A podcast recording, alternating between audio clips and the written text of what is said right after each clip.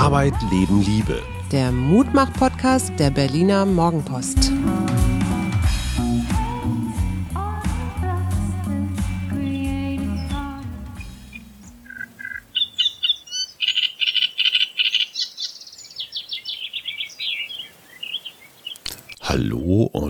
Herzlich willkommen. Ihr seid gerade Zeuge einer Live-Aufnahme der Hobbyvogelkundlerin Suse. Mein Name ist Tajo Schumacher und ich begrüße ganz herzlich zum Mutmach-Podcast Wir der Berliner Morgenpost. Schatz, was hast du da für ein Piepmatz aufgestöbert? Ja, ich habe frei nach dem Motto von Maren Urner, neugierig durch die Welt zu gehen. Äh, mich interessieren ja immer Vögel und ich habe ja das große Glück. auch komische und schräge. Auch komische und schräge wie dich.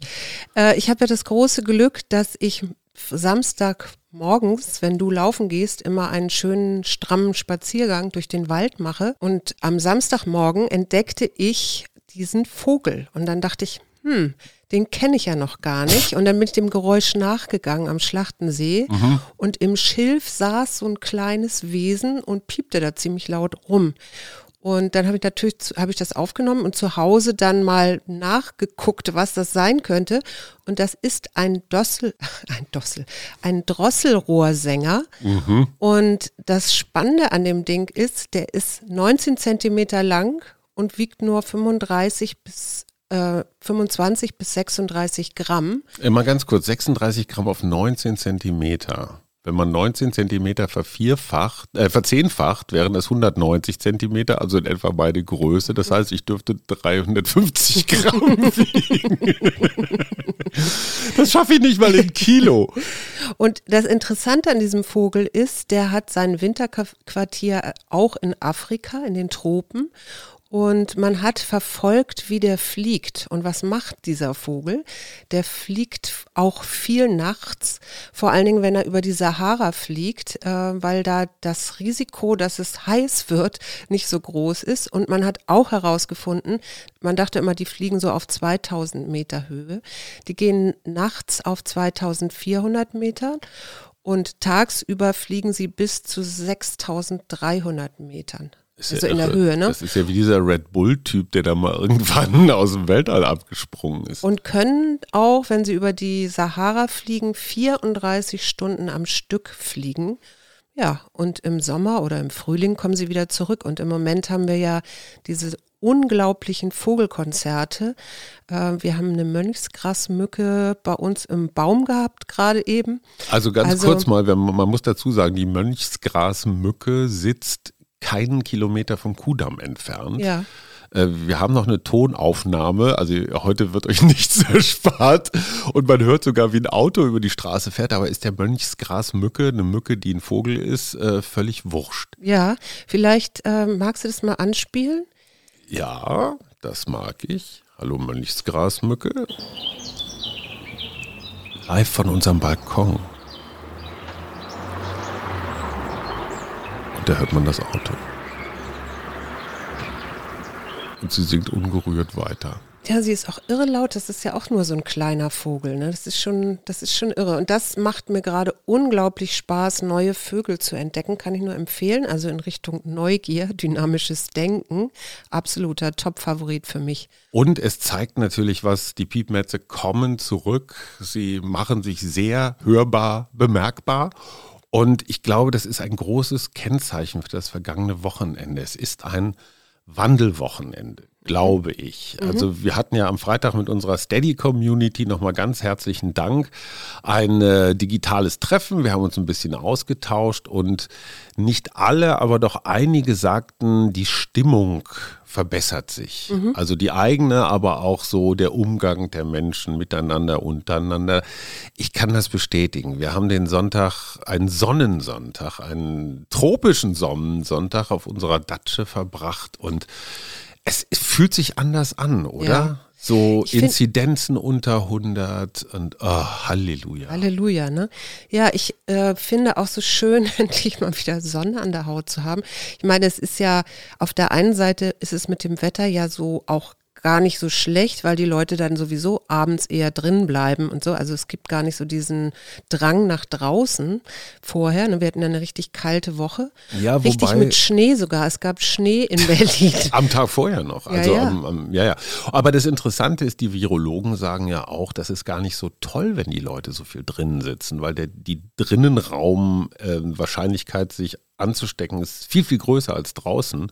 Insofern kann es sein, dass die Inzidenzen jetzt vielleicht noch ein bisschen schneller fallen, weil die Leute einfach vermehrt rausgehen. Das kann auch sein, aber was mir auch auffällt, ist, in den Wäldern gibt es echte neue Trampelpfade. Das finde ich gerade gar nicht so schön. Also die Leute gehen so quer, wie es ihnen gerade passt und brechen dabei natürlich auch Ästchen ab und ich weiß nicht was. Tun würden. Und ich habe, weil wir ja ein bisschen nach vorne und lösungsorientiert immer gucken, ähm, mehrere Ideen, was man stattdessen machen kann. Man kann zum Beispiel Tischtennis spielen, weil das ist auf Distanz oder Federball oder sowas.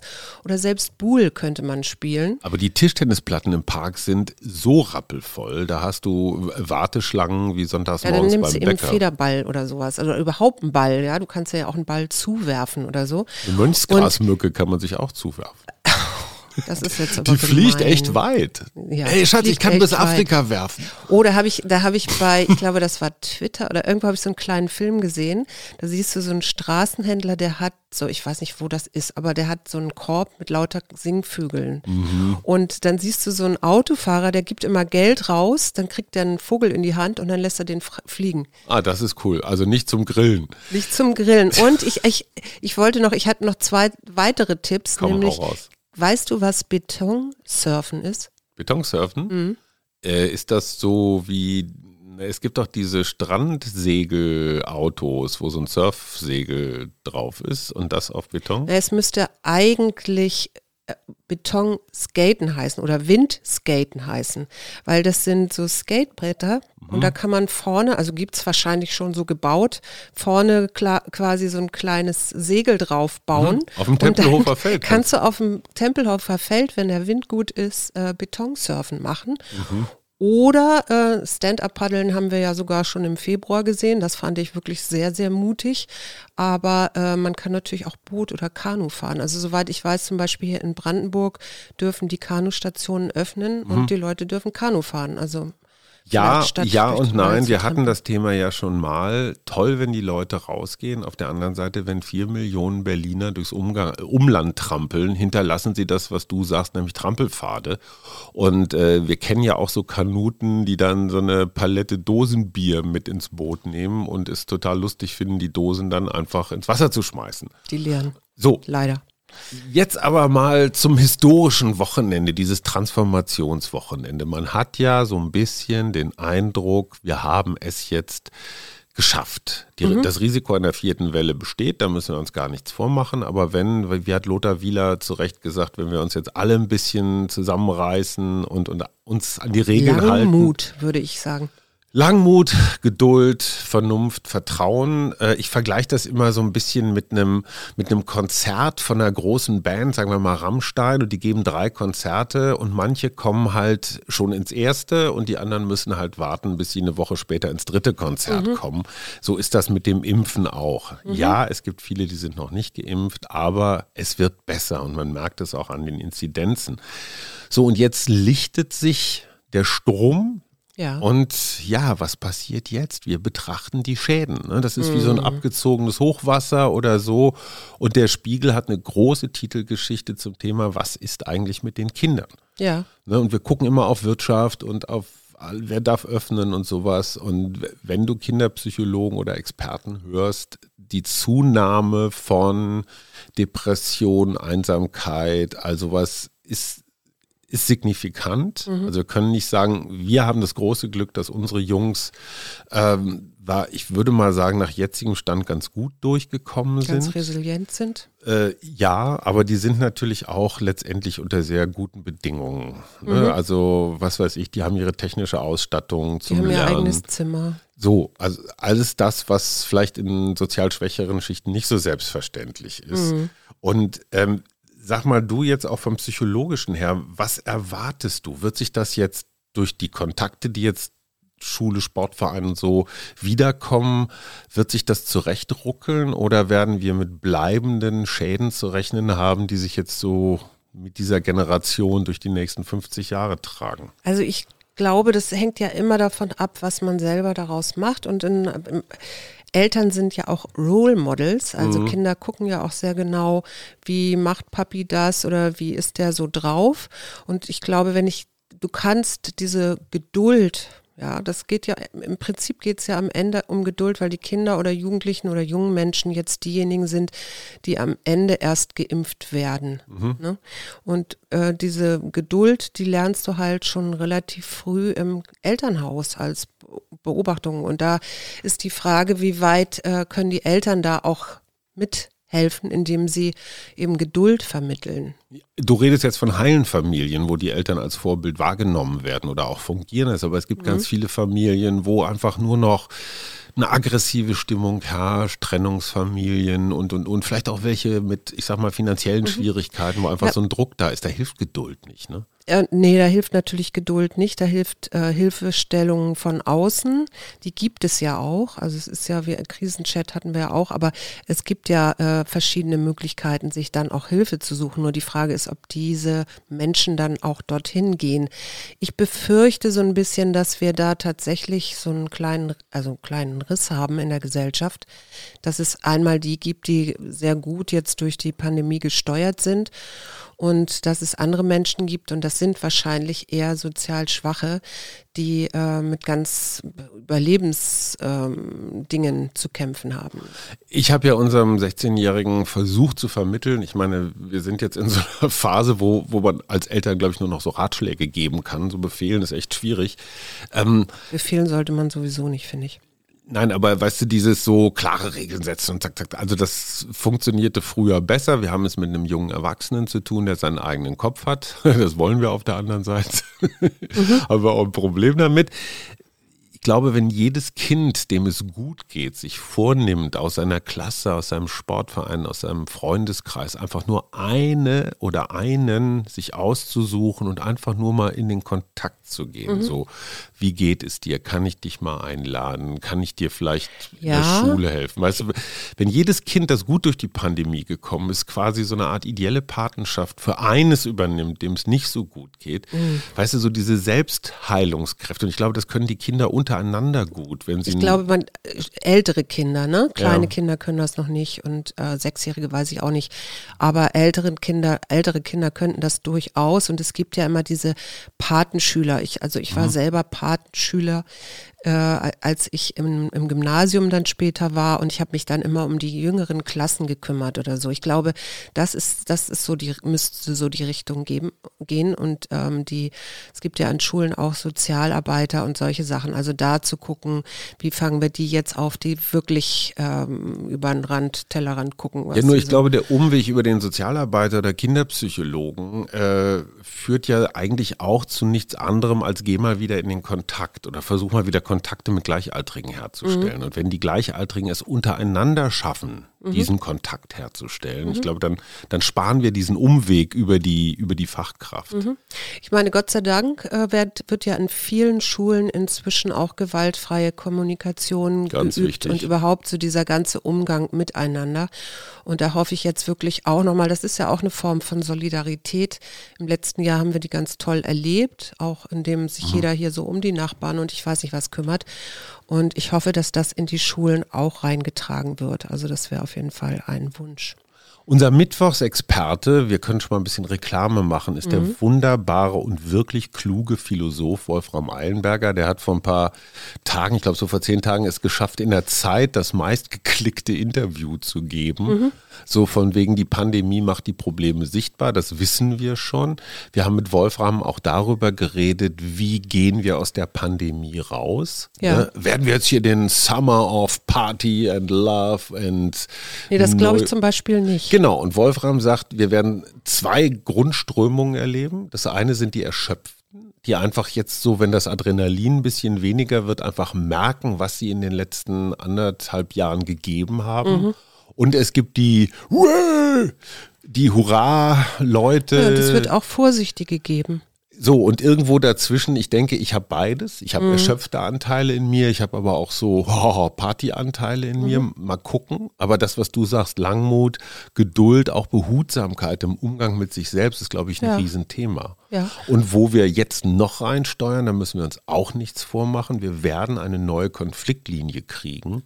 Und zwar zwischen den Geimpften und denen, die sich nicht impfen lassen wollen. Mhm. Also es gibt Impfgegner, das sind die, die gar nicht wollen, und Impfskeptiker, die, ich sag mal. Die warten ab. Die Oder denken, mal. ja, wenn alle anderen geimpft sind, muss ich dann ja nicht mehr. So, und Lothar Wieler sagt, wir brauchen 80 Prozent. Mhm. Und wir sind jetzt schon bei weit über 30 Prozent mit der Erstimpfung immerhin. Und vielleicht stell dir vor, wir, wir enden bei 65 Prozent, mhm. weil die letzten 35 wollen jetzt gar nicht oder wissen auch gar nicht so richtig, wie das geht. Und du musst jetzt diese Lücke schließen von 65 zu 80. Mhm.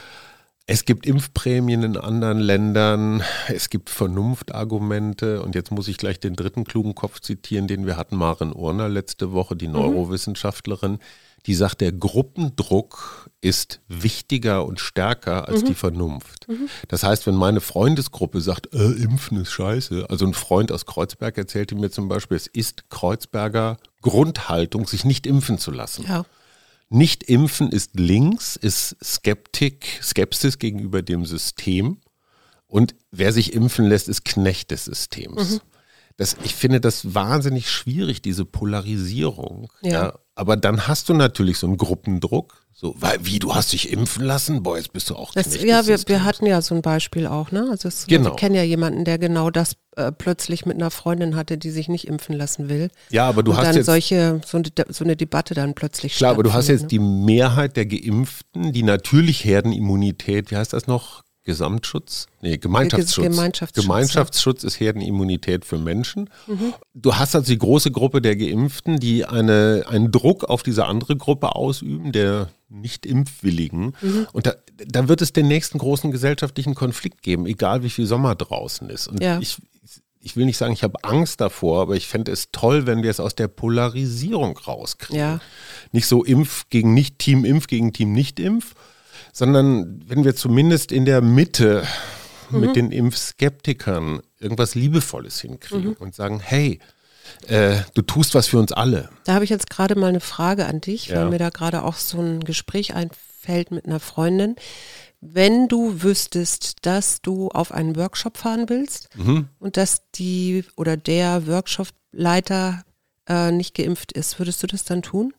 Also sagen wir mal so, ich würde mich sehr viel wohler fühlen, wenn ich wüsste, dass der Leiter, der Anleiter mit gutem Beispiel vorangeht mhm. und sagt, ich möchte euch schützen. Mhm. Ja, ich möchte weder übertragen noch übertragen werden. Ja. Und ich betrachte es als meine Verantwortung als Leiter einer Gruppe, dass ich geimpft bin. Mhm. Also ich glaube, ich, ich wäre Impfs Skepsis, du hast Skeptiker. Ja, du hast ja im Prinzip auch nichts davon, wenn am Ende wirklich sich jemand infiziert oder so. Das fällt ja auch wieder auf dich zurück. Und ne? auf deinen Workshop, klar. Und auf deinen Workshop. Ja, ja. Und ich glaube, also wenn ich das so, so weiterdenke, äh, sollten alle Menschen, die irgendwie in Berufen oder in Zusammenhängen mit anderen Menschen arbeiten, finde ich, sind, sollten die sowieso geimpft werden, oder? Ja, aber oder wir, wir, kommen wieder in diese Impfzwang-Debatte ja, ja, ja. rein. Ne? Ich, ich, meine, es gibt eine Impfpflicht zum Beispiel für Masern, weil wir da die Herdenimmunität irgendwann unterschritten haben, weil mhm. es zu viele Impfskeptiker gab. Mhm. Das ist ja das Narrativ von Rechten wie von Linken, Impfzwang. Ja. Ne? Also du kannst es ganz schlecht jetzt ins Gesetz schreiben, zumal wir in einem Bundestagswahlkampf sind.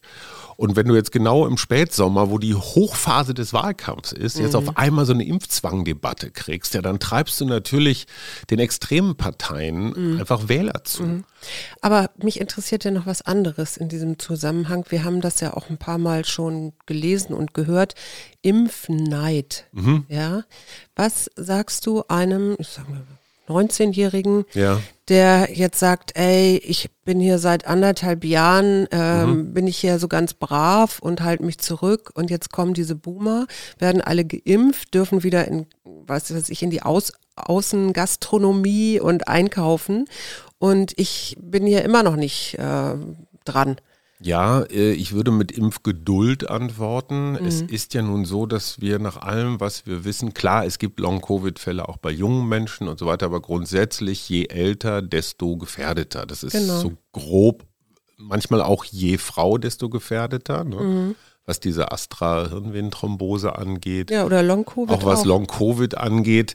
Ich glaube, diese Debatte wird jetzt noch vier, sechs Wochen anhalten. Aber wenn wir wirklich jeden Tag eine Million impfen, dann wir kommen über diese Phase rüber. Ja. Das ist für mich das sehr viel kleinere Problem im Vergleich zu dem Thema Herdenimmunität. Wie kriegen wir die? Mhm. Ja, die Sag Frage mal, ist, du bist doch eine alte Sozialdemokratin, so von Familie her und von der allem. Familie her, aber deswegen bin ich das selber ja nicht. Gut, aber du hast eine gewisse Tradition.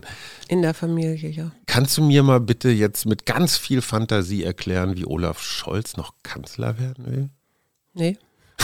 Ey, ich hätte jetzt ein bisschen. Ich, kann ich dir tatsächlich nicht, weil ich, äh, ich kann die SPD gar nicht, ich nehme die gar nicht mehr richtig wahr. Also ich weiß gar nicht, ich, ich, weißt du, die Grünen haben so ein Alleinstellungsmerkmal und die CDU, naja, vielleicht auch äh, und die FDP irgendwie auch, aber die, die SPD, die zerreibt so oder wird so Mhm. zerrieben, habe ich das, habe ich den Eindruck. Also ich, ich fühle die nicht, um das ganz Das blöd ist das zu sagen, aber- große Drama. Zum ersten Mal erlebt die SPD, wie es ist, also die Bundes-SPD, wie das ist, was es in Baden-Württemberg ja schon gibt, dass die Schwarzen und die Grünen die beiden großen Parteien sind und die SPD ist nur noch eine der kleinen Parteien. Und dass Olaf Scholz mit Christian Lindner und äh, Alexander Gauland um Platz drei kämpft, das finde ich schon. Schon gruselig, ne? Ja, aber es ist für das Selbstverständnis. Ich habe mal neulich geschrieben, Olaf Scholz hat Schalke. Du denkst auch noch, ach guck mal, die große Tradition und früher und europäisch gespielt und jetzt steigen sie ab. Mhm. Das musst du erstmal in den Kopf reinkriegen, dass du jetzt eigentlich nicht mehr ein großer bist, sondern nur noch ein mittlerer. ja. Und, ich finde es deswegen so dramatisch, weil alle die Themen, die uns jetzt in den nächsten ein, zwei, drei, vier, fünf Jahren begegnen werden, also wie kriegen wir unsere Kinder, die Bildung, soziale Gerechtigkeit, die Scheren, die aufgegangen sind, das sind alles sozial... Gesundheitssystem ist Äh, Gesundheitssystem. wichtig. Ja. Es sind alles sozialdemokratische Herzensthemen, Gerechtigkeitsthemen. Und ausgerechnet jetzt hast du ja diesen Absturz. Äh, Ich, es ist ein bisschen dramatisch, aber mir hat einer aus der Regierung erklärt, äh, das sehr Entscheidende bei den Grünen ist, Annalena Baerbock und Robert Habeck als oberste Repräsentanten ihrer Partei, die sind wie ihre Wähler. Also die sind so das so ein ähnliches Milieu. Ja. Ne, also die würde man sich gern zum Essen einladen als Grünen-Wähler. Würde man sich Saskia Esken gerne zum Essen einladen? Hm, Geht so. Novabo wäre wahrscheinlich sehr still. Olaf Scholz wahrscheinlich auch. Kevin Würdest- Kühnert würde ich mir gerne Würdest du dir einladen. Boris Palmer einladen? Sofort. Boris Palmer würde ich mir deswegen einladen, weil mit dem könnte man sich wenigstens wunderbar streiten. Ich würde auch Karl Lauterbach sofort einladen, da würde ich was lernen. Karl Lauterbach, da musst du mir mal was erklären. In, bei Twitter gibt es jetzt so ein Hashtag Lauterbach lügt. Kannst du mir dazu irgendwas sagen? Ach du, da haben sie wieder irgendwas gefunden. Ich, ich Aber das wirklich, ist eher so Ich ignoriere? Twitter-Hashtags deswegen, weil die sich mit relativ wenigen Leuten, die irgendwie aktivistisch unterwegs sind, pushen lassen und ich glaube da nicht dran. Mhm. Ein Blick in die Woche. Mittwoch, Wolfram Eilenberger, echt eine Hörfrucht. Ich habe so viel gelernt. Ich finde den so Ja, unfassbar er ist provokant, aber das finde ich schön, weil er erweitert das Denken oder er, er fördert das überhaupt mal wieder nachzudenken. Das fand ich schön an dem Gespräch. Was hast du dir vorgenommen?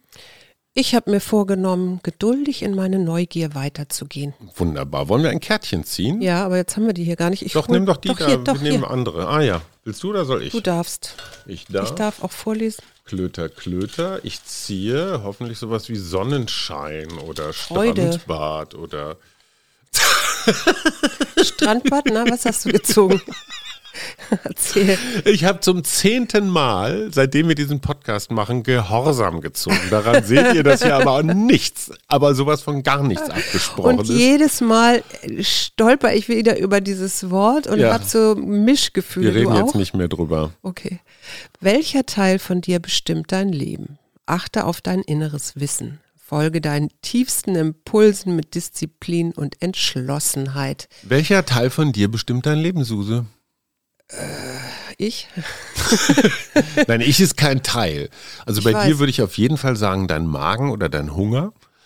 Mein Magen oder mein Ja, weil wenn du Ja. Hunger hast, bist du so. Mein, ich äh, ich brauche auch äh, meinen Schlaf auch übrigens. Mhm, also Also wenn ich gut ausgeschlafen bin, ist alles der ganze Tag okay.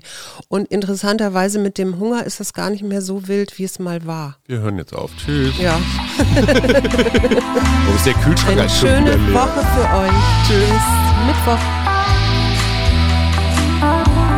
Wir, Arbeit, Leben, Liebe. Der Mutmach-Podcast der Berliner Morgenpost.